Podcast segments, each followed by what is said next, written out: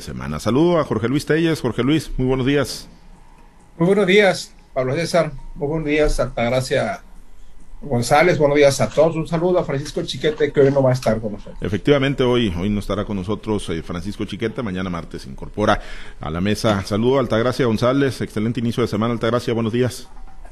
Buen día, Pablo César. Buen día, Jorge Luis. Buen día a todo nuestro amable auditorio. Gracias. Pues vamos a algunos de los temas, ¿no? Esta semana, por cierto, nos va a tener bastante ocupados. Esta, eh, esta que pues todavía es tormenta tropical. Eh, Pamela, vamos a estar muy atentos, muy pendientes. Hace algunas semanas fue Nora, ahora pues Pamela, ¿no? Vamos a ver qué tanto nos pone en jaque. Viene con altos niveles de peligrosidad.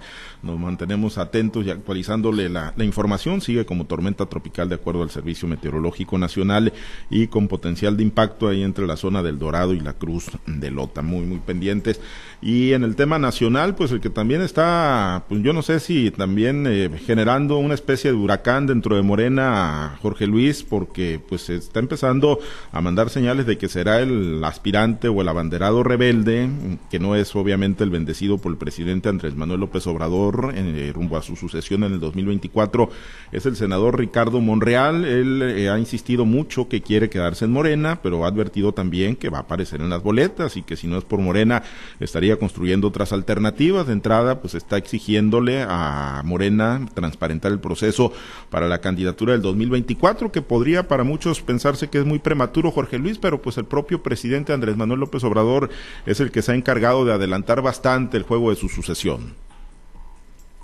Sí, Pablo César, sí, este, pues mira, eh, empezando oyendo por partes la trayectoria de esta tormenta tropical, fenómeno meteorológico, eh, pues sería potencialmente mucho más peligrosa que los anteriores, porque de acuerdo a la trayectoria probable impactaría directamente a, Sinaloa, en el mero centro de Sinaloa, y sobre todo este en un lapso pues relativamente corto, ¿no? Porque se está previendo que el miércoles puede estar azotando ya Sinaloa, ¿no? Si se mantiene esta trayectoria definitivamente va a ser muy peligrosa y sobre todo que va a golpear en el área que está más lastimada, ¿no? Después del último huracán si tú viajas por la carretera que va a Mazatlán, pues te vas a encontrar con que hay muchos eh, huellas todavía de, la, de, la, tormenta tropical anterior y vendría otra más a lastimar todavía más la infraestructura carretera que haya, golpear más a la gente que aquí en Sinaloa. No sé si ya recibió los apoyos, tengo entendido que no los han recibido porque pues apenas está levantando el censo.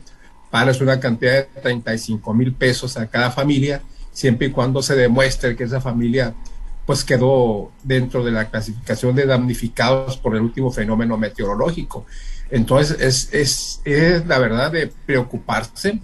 Y bueno, si bien es cierto que esto podría causarnos un, hielo total ya en las presas del centro del estado y del norte también, pues también habría que evaluar ¿no? el, el costo-beneficio de este, de este huracán. Definitivamente yo creo que en este momento Ciertamente que las presas no están del todo llenas, pero sí ya garantizan eh, el ciclo agrícola venidero. Y, bueno, yo creo que entonces sería ya más el daño que el beneficio que dejaría, porque siempre dicen, bueno, un huracán siempre trae beneficios porque trae perjuicios, pero llena las presas. Sí, pero habría que ver, ¿no? Habría que ver de qué magnitud son los daños que trae el huracán. En cuanto a Monreal, eso de que con Morena o por Morena, definitivamente, pues no lo entiendo, ¿no? O sea, no puede ser eso, no puede ser, o va o no va no puede decir voy con Morena. No, no, no, no, eso no es cierto, no. O va o no va con Morena. Lo malo para el presidente Andrés Manuel López Obrador es que Monreal puede ser un candidato tan rentable que va a tener cabida, puede tener cabida en cualquier partido político, inclusive, inclusive, si muchos me apuras, te encabezar una alianza opositora, ¿eh? en la que si no está el PAN, cuando menos creo que sí estaría el PRI y otros partidos opositores. Y el PAN inclusive también podría respaldar a Morena en su afán, en su afán de impedir el avance de Morena en el país y de evitar que un, delfín de López Obrador se convierta en nuevo presidente, yo creo que estará dispuesto a encabezar. Y Monreal tiene de su favor que es una persona que sabe construir acuerdos con las otras fuerzas políticas, que tiene excelentes relaciones, no me lo va a negar, con todos los partidos y creo que yo mejor con, el PRI que con, que, con otros partidos, yo creo que él podría encabezar una alianza opositora. Entonces, desde este momento, cuando el propio presidente López Obrador está abriendo el juego cuando está propiciando que se muevan los, los, los eventuales candidatos o precandidatos a la presidencia de la República, pues eso está resultando, como lo dicen los agricultores, un tiro en el pie. ¿Por qué? Porque eh, no se entiende, ¿no? No se entiende, un presidente lo que menos quiere es que se hable de la sucesión. Ahí está el caso del gobernador Quirino Ordaz, que le da vorticaria cuando le menciona, cuando le mencionaba en el 2021 y reaccionaba a veces hasta molesto con los representantes de los medios de comunicación, diciendo que faltaba mucho todavía para eso. Y el presidente no, el presidente piensa al revés, ya está abriendo el juego, ya trae allí, quién sabe si sea en realidad a Claudia Sheinbaum, no sé si sea una finta de él o sea verdad, pero definitivamente, pues ahí anda, ¿no? Allá anda ella alborotada ya, igual que Marcelo Ebrard como los, como los aspirantes, como las cartas más fuertes de López Obrador, además del secretario de Gobernación, que parece que comienza a agarrar una poca de fuerza. Definitivamente Monreal se convierte en una piedra al zapato para López Obrador, en un candidato rentable y en un candidato que puede ganarle al candidato de López Obrador. Sí, eh, Altagracia, y, y sí lo ves, o sea, en esa ruta de la rebeldía eh, ha sido pues abiertamente la, la, deferencia, ¿no? De parte del presidente López Obrador y las simpatías hacia Claudia Sheinbaum, ¿lo ves en esa ruta de la, de la rebeldía a Ricardo Monreal o sigue siendo a estas alturas un juego concertado entre todos los actores que giran en torno al presidente Andrés Manuel López Obrador? Mira, antes de tocar el tema político, es la verdad que los agricultores estamos con, eh, esperando con ansias la llegada pues de un fenómeno meteorológico que, venga a rescatar un poco el tema de la actividad agrícola. ¿Por qué? Porque aunque fue un año de mucha lluvia, fue lluvia eh, en ciertas zonas del estado y solamente en la parte baja. Entonces eso de alguna manera nos mantiene nosotros con la incertidumbre de poder establecer un ciclo agrícola normal. Ya se está dando la información por parte de CNA y estamos viendo que en la mayoría de los módulos va a haber restricción para la siembra de maíz, incluso en algunos módulos de la zona centro del estado, eh, de los que pertenecen al distrito 10 y 074 del, del canal principal Lumaya, están eh, prohibiendo la siembra de maíz y en otros módulos están entre 50 y 50 y 40 a 60. ¿no? Esto quiere decir que tú dejarías de sembrar una parte de tu terreno para o sembrarlo con una con un cultivo como el garbanzo, como el cártamo, este para establecer la otra superficie quizás con maíz y, de todas maneras con una restricción de riego. Creo que Francisco Chiquete sí nos este nos cumplió la palabra en el tema del agua con el cordonazo de San Francisco y estamos pues esperando eh, la llegada de este fenómeno meteorológico. Definitivamente que nunca deseamos que, sean eh, daños que se le pueda causar a la infraestructura y sobre todo a, las familias por este tipo de situaciones, pero también pues es una esperanza que tenemos nosotros y que para nuestra actividad pues es muy válida, ¿no? Ahora, tocando el tema eh, político, definitivamente que Ricardo Monreal se ha convertido en la figura antagónica de la corcholata preferida del presidente, que es Claudia Sheinbaum.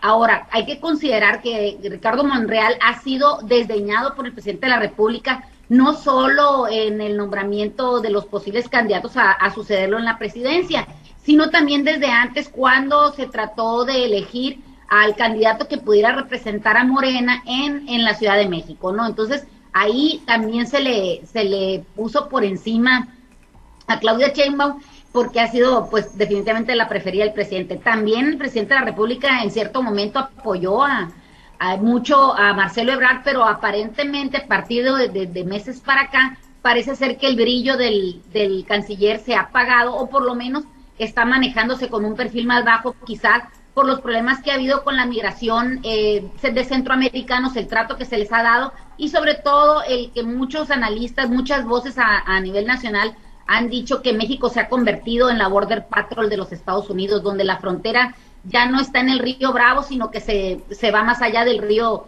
Suchiate, ¿no? Entonces, eh, de alguna manera esto ha permitido que Marcelo Ebrard se le ponga en un lugar un poquito menos visible, pero no, no se ha eliminado en sí su posibilidad de alcanzar el ser candidato presidencial. Ricardo Monreal por sí solo es una persona que tiene pues la experiencia y tiene también pues mucha eh, mucho bagaje político que le permite construir puentes y hacer alianzas. Tan es así que transitó del Partido Revolución Institucional, donde también luchó mucho para poder ser gobernador de su estado, y al partir hacia el PRD pues trabajó mucho para convertirse en una pieza importante, acompañando también con esta rebelión a Andrés Manuel López Obrador a, a, construir lo que es ahora el Movimiento de Regeneración Nacional. Ricardo Monreal es una persona que puede y tiene la suficiente fuerza para encabezar no solo la, la, candidatura a la presidencia de la República por Morena, sino también, como lo dice Jorge Luis, para poder encabezar cualquier movimiento que pudiera eh, generarse desde la oposición. Falta ver si la oposición de verdad podría eh, enarbolar la bandera de Ricardo Monreal eh, y que sobre todo que él acepte, ¿no? él ha dicho muchas veces que no se debe sentir eh, ofendido lo que es la base de Morena o en sí el partido de Morena cuando él está pidiendo un piso parejo donde ya está vislumbrando pues una cargada hacia lo que conocemos la decisión del presidente. Es un partido que depende totalmente de los de la de la eh, apreciación del presidente, el apoyo que se le brinda desde la presidencia de la República y pues sobre todo que es el líder moral y político de ese partido. No se puede eh, deslindar de eso, no podemos acusar a una orfandad de la presidencia. En el caso del Partido Morena, me parece que eh, Andrés Manuel López Obrador va a seguir influenciando en, en todo lo que es la base de este partido. Eh, Ricardo Monreal tiene mucho por hacer, creo que pudiera encabezar, no sé si gane, pero de que lo podría encabezar eh, con mucho éxito cualquier alianza con otro partido o dentro de Morena para ocupar este puesto tan privilegiado que es, eh, primero que nada, ser candidato a la presidencia y si la, ciudadanía se lo permite, pues ser presidente de la República. Me parece que tendremos que ver todavía ese trabajo que está haciendo André, eh, Ricardo Monreal, donde dice que también podría meterle mano a la reforma eléctrica, es una reforma constitucional que tendría que pasar por el Senado y desde ahí creo que pudiera estarle metiendo pues cierto ruido el presidente donde está pidiendo sin pedir o está concediendo sin conceder. Me parece que hay muchas cosas que Ricardo Monreal puede hacer desde su posición en el Senado, que tendría, se, va a acabar esa posición justamente cuando se le acabe el presidente, la, la fuerza que tiene en, eh, como presidente de la República. Entonces,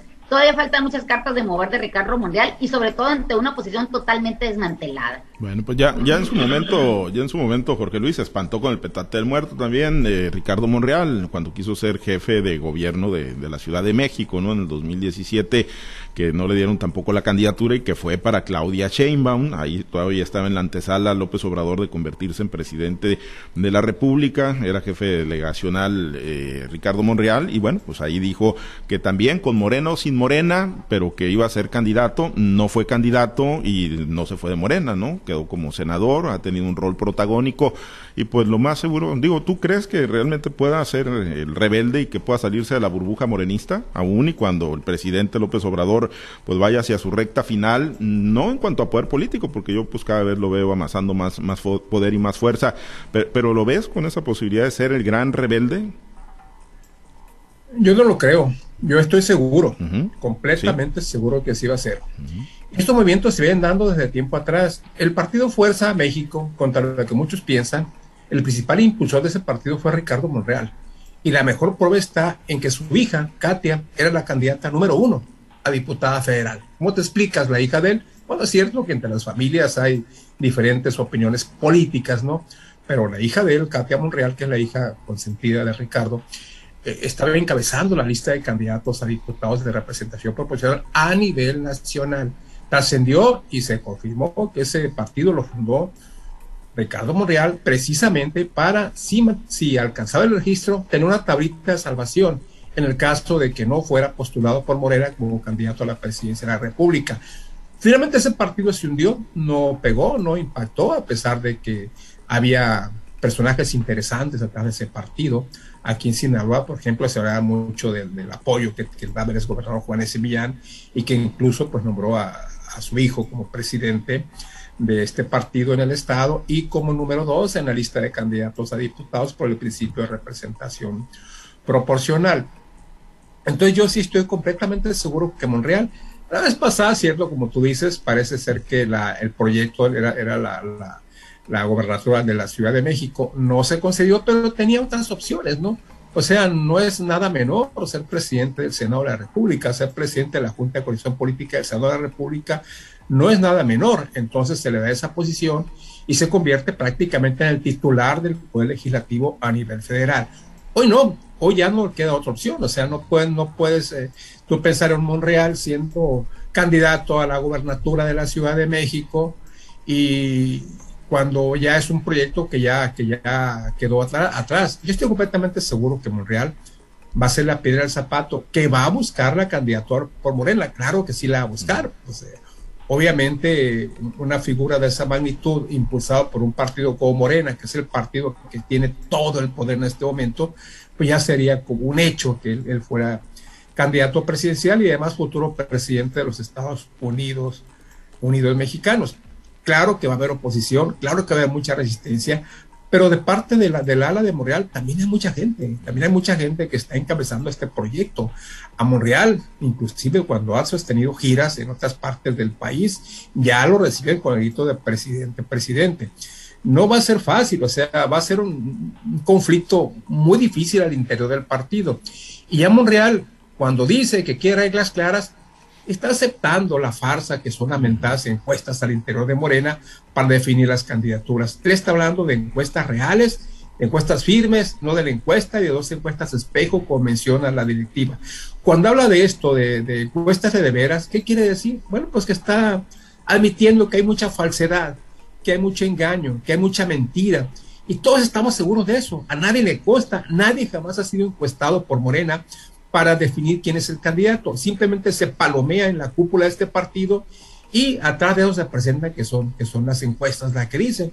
La última prueba fue la candidatura al, gobierno de, del estado de Guerrero con la, con la hija de, de este, Salgado Macedonio. De, Salgado Macedonio, que en 24 horas hizo la encuesta, en 24 horas tenían candidata. Y lo peor que lo, que lo dicen y lo reafirman, porque las encuestas así lo dicen.